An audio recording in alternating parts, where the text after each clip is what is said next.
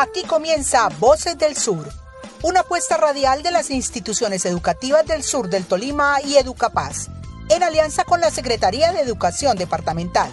Bienvenidos.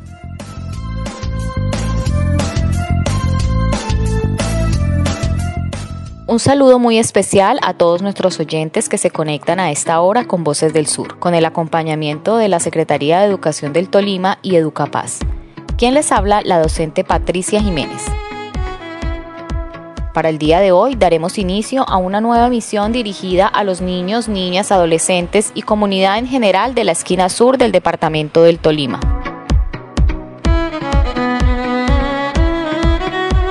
Hoy iniciaremos con un fragmento de la canción Las emociones. Si quieres reír, si quieres llorar, necesitas expresarlo. Si te enfadas quizá o algo miedo te da, respira hondo, vamos a hablarlo. Alegría, tristeza, miedo, ira y amor son parte de tus emociones. Tienes que conocerlas y aprender a expresar aceptarlas por igual. También nos acompañan en nuestra mesa de trabajo los docentes María Esperanza Vargas y Abundio Sánchez de la sede Valsillas del municipio de Ataco. Un cordial saludo a todos los oyentes de Voces del Sur. Tenemos para nuestra audiencia un nuevo programa radial sobre el manejo de las emociones al regreso a clases de forma presencial.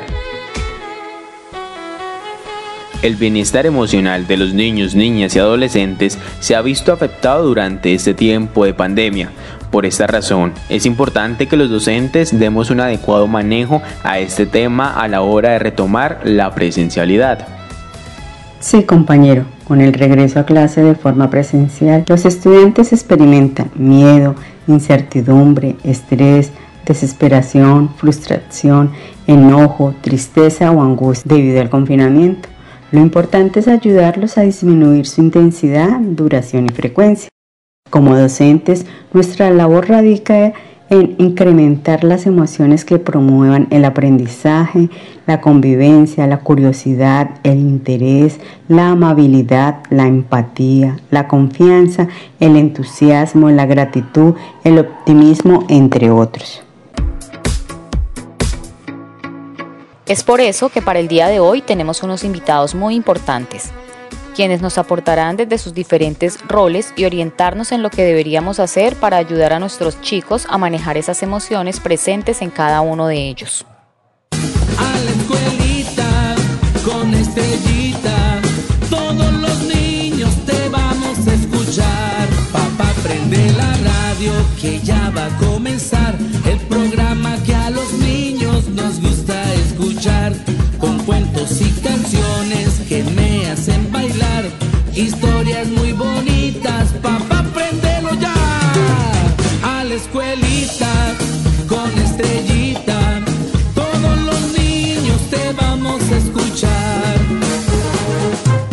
El primer invitado es el psicólogo Ángel Montialegre, docente orientador de la institución educativa Soledad Medina de Chaparral e integrante de la red de docentes orientadores del sur del Tolima. Le tenemos una pregunta. ¿Qué se está haciendo desde la educación para el retorno a clases de manera presencial desde la cultura socioemocional? En primera instancia, mm, eh, lo que comentamos en el retorno era escuchar a los jóvenes, escucharlos frente a cómo se sentían, como qué experiencias tuvieron, eh, pues tanto lo positivo como lo negativo. Eh, era conocer como, ellos qué expectativas traían, ¿no? Y pues en este sentido, los docentes, eh, directores de grupos sobre todo, ellos tuvieron como un primer momento donde no llegaron a dar clase, no llegaron a de una vez a entrar en materia académica, sino a escucharlos, a saber qué, qué querían ellos y cómo estaban reaccionando a las diferentes situaciones. Entonces, en ese sentido, pues era como tenerlos en cuenta y escucharlos en primera instancia.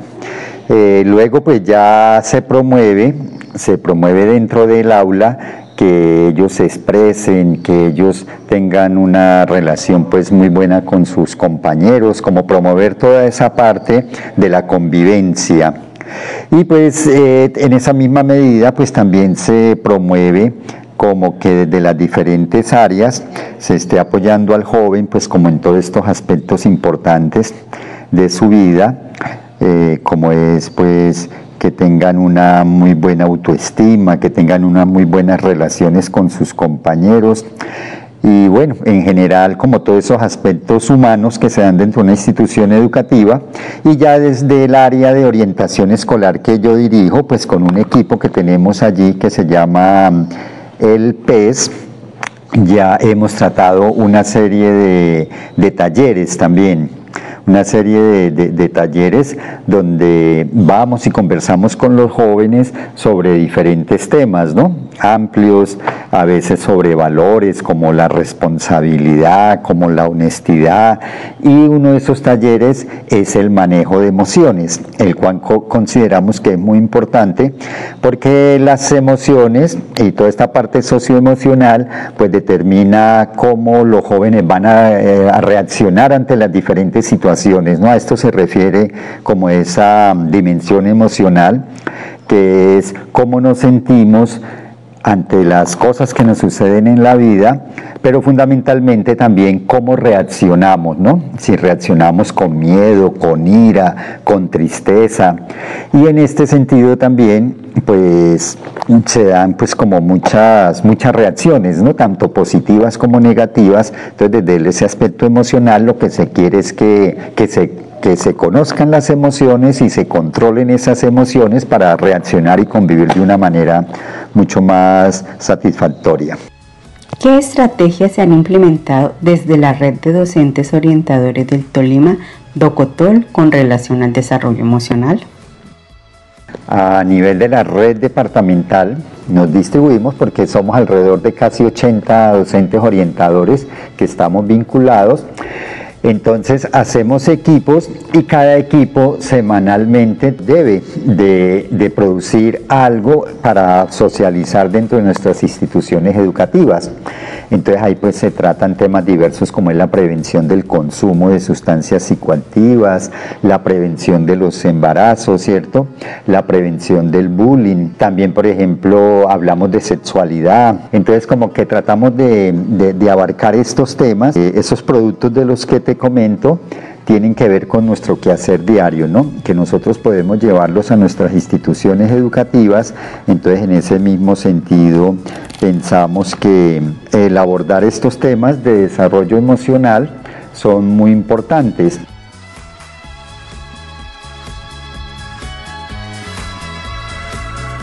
¿Cuál es su opinión con respecto al estado emocional de los estudiantes en el regreso a clases de forma presencial? Yo diría que en esta nueva dinámica sí vemos que muchos estudiantes pues eh, estaban como con algunos, lo que llamamos nosotros como algunos factores de riesgo, ¿no? En el sentido pues que tenían unas diferentes situaciones como por ejemplo eh, que persiste aún un miedo a la infección, sigue persistiendo y pues había un temor grande del retorno al, a los colegios colegios, a las escuelas, en relación a que el estar con otras personas, de pronto en espacios cerrados, pues eh, había un mayor riesgo a la infección, o sea que ese es un elemento en el que aún hay preocupación. Eh, muchos estudiantes también eh, se sentían frustrados, de pronto porque sus calificaciones no eran las mejores. durante la pandemia, durante la virtualidad, los jóvenes se desmotivaron mucho, perdieron mucho interés y muchos no tuvieron las mejores calificaciones, entonces también llegaron como con esa dinámica, si, si es mejor retirarme o continuar, y de hecho hemos visto que la deserción ha sido muy fuerte. Otra cosa que nos afecta es la información, que muchas veces hay información falsa o contradictoria, entonces nosotros no sabemos a quién creer,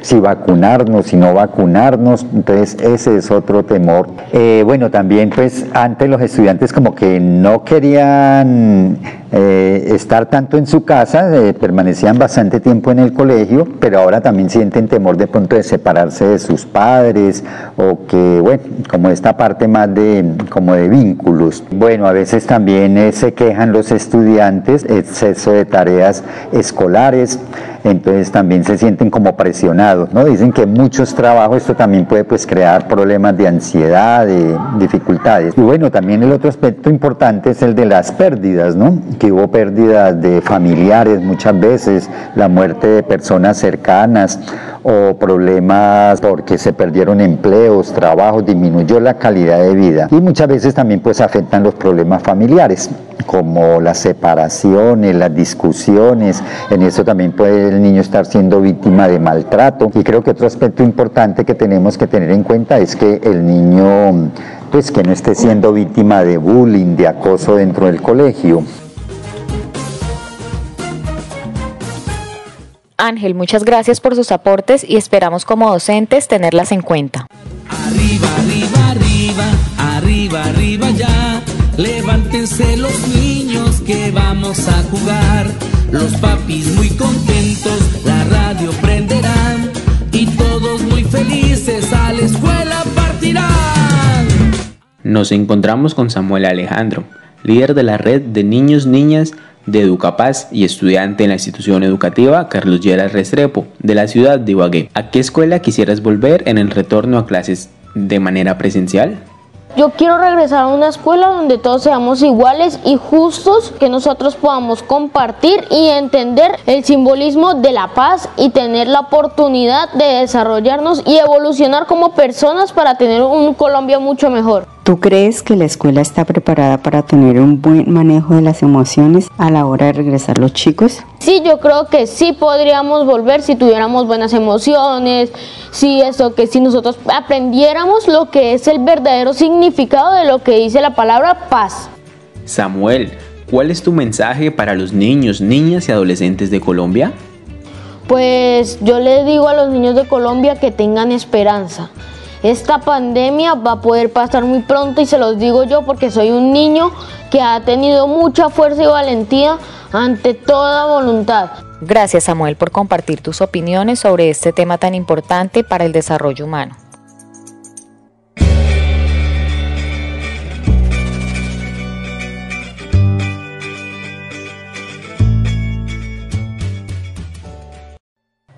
También nos acompaña Brian Steve Alzate, un estudiante que ya ingresó a la presencialidad. ¿Cómo te sentiste con el regreso a clases? Me sentí como feliz, porque, pero también preocupado pues, por el tema del COVID-19 y, y las enfermedades, de pronto el miedo al contagio, pero también me sentía como feliz porque iba a volver a estudiar, porque pues el estudio es algo que me emociona y me agrada porque sé que me va a servir mucho para mi futuro. Y volver a, entender esos temas y estar como con personas, porque a veces al estar en mi casa solo en clases virtuales como que no me animaba mucho a estudiar por el simple hecho de estar solo. En cambio, con la presencialidad, así sea con tres o cuatro estudiantes que son con los que convivo, me siento como más en compañía.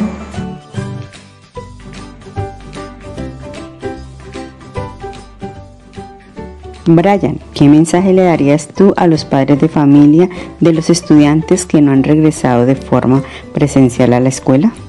Pues está bien tener temor porque pues todavía no se ha acabado la enfermedad, todavía sigue por ahí, entonces es bueno tener el temor, pues por ahorita esto, las clases presenciales que se están dando por ahorita son como un método a seguir que se daría el otro año, entonces pues no está mal que quieran prevenir que sus hijos lleguen a contagiarse pero pues también estaría bien que los niños entraran a clases porque ya llevamos prácticamente dos años sin estudiar, entonces sería bueno que los niños pudieran eh, entrar presencial.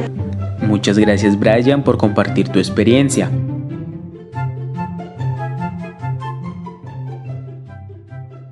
Seguidamente, Sandra Leticia Álvarez, gestora de redes del Programa de Educación Nacional para la Paz, EducaPaz, te queremos preguntar, ¿Cuál es tu opinión sobre el rol de la cultura socioemocional dentro de la escuela?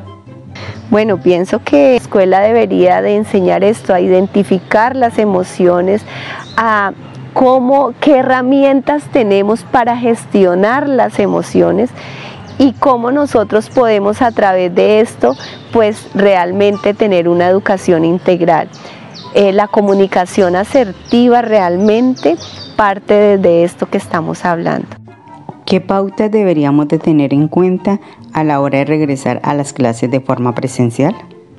Pues tener, yo no solamente le diría lo socioemocional, que, sino que esto va eh, transversal a la educación ciudadana, para la reconciliación elemental, que es la identificación y gestión emocional. Entonces eso es, eso es algo fundamental. El cambio, mi recomendación, debe pasar por cada uno de nosotros. Compártanos un mensaje para los padres de los niños que no han regresado a la presencialidad. Yo le diría a los padres que, pues que en este mundo socioemocional algo maravilloso que, que hay es cómo nos sentamos a dialogar a dialogar con la escuela, a dialogar con los profesores, con los directivos docentes que escuchen a los chicos y que digan, bueno, pongamos sobre la mesa por qué no quieren que sus hijos vuelvan, qué es lo pro, sí, qué cosas hay en contra. Entonces en ese diálogo y en ese reconocimiento, pues entre todos abordarlo y entre todos decir y construir cuál es realmente es el camino y ese nuevo regreso a clase. Muy amable Sandra por compartir sus opiniones.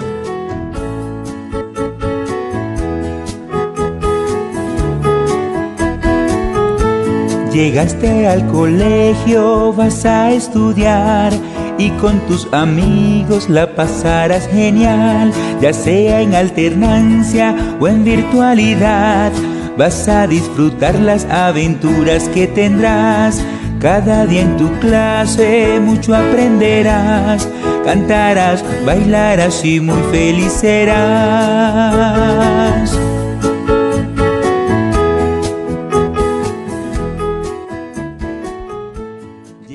Finalmente nos acompaña Nicky Camelo, gestor pedagógico rural de Educapaz en los municipios de Ataco y Chaparral. Nicky, ¿qué estrategias se están desarrollando en cuanto a la cultura socioemocional? Eh, es un abrazo y saludos a todos y a todas. La, yo pienso que la educación socioemocional en Colombia es un tema bastante novedoso.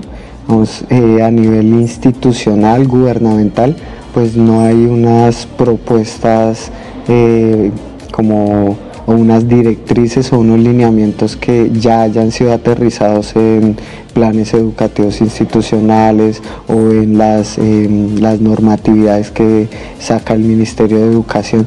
Sin embargo, es un tema que yo he visto que sí se está trabajando en las, en las escuelas, en los colegios, pero más como surgiendo desde la motivación de los docentes y porque es un tema que culturalmente ahora tiene hartísimo impacto.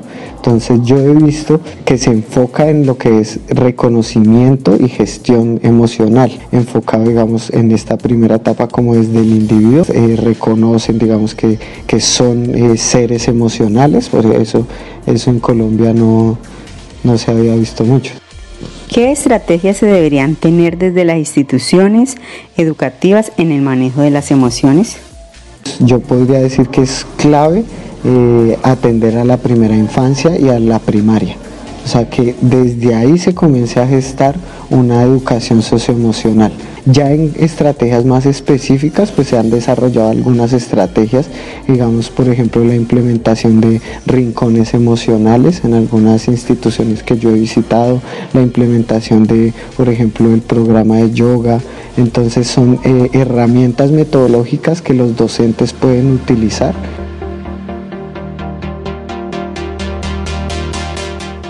¿Existen garantías para el retorno al aula con programas de cultura socioemocional? Eh, yo pienso que, digamos, si hablamos de garantías institucionales o gubernamentales, no las hay.